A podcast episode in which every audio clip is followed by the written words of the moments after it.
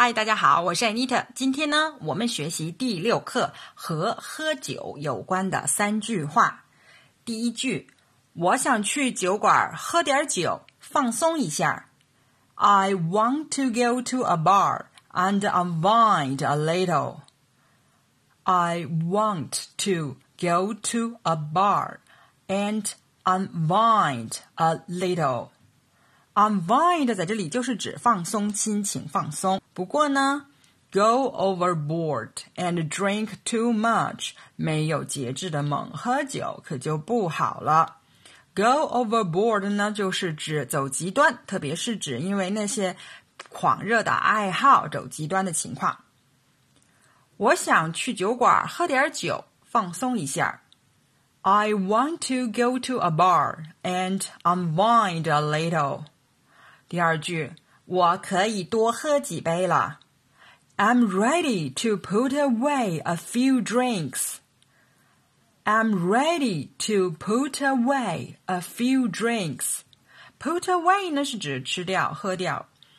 Drink 或者 eat 吃或者喝的情况下都可以用啊。I'd give anything for beer. 我只要啤酒就行了。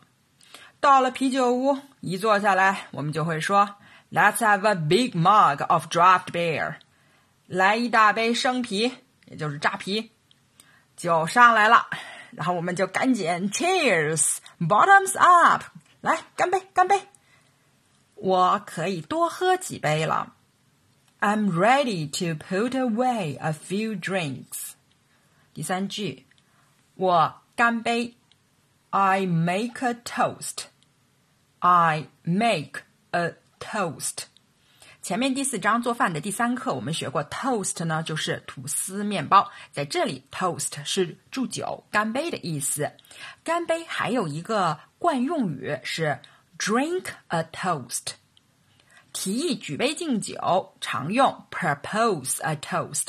比如说，Let me propose a toast。 前面说啊，干杯的时候呢，就说 Cheers 就行了。但是如果想说为了祝贺什么什么事儿而干杯呢，那么就是 Here's to 什么什么。比如说 Here's to your success，祝贺你的成功而干杯。我干杯，I make a toast。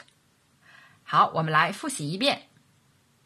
我想去酒馆喝点酒，放松一下。I want to go to a bar and unwind a little. 我可以多喝几杯了。I'm ready to put away a few drinks. 我干杯。I make a toast. 好，今天就到这儿啦，谢谢你的收听。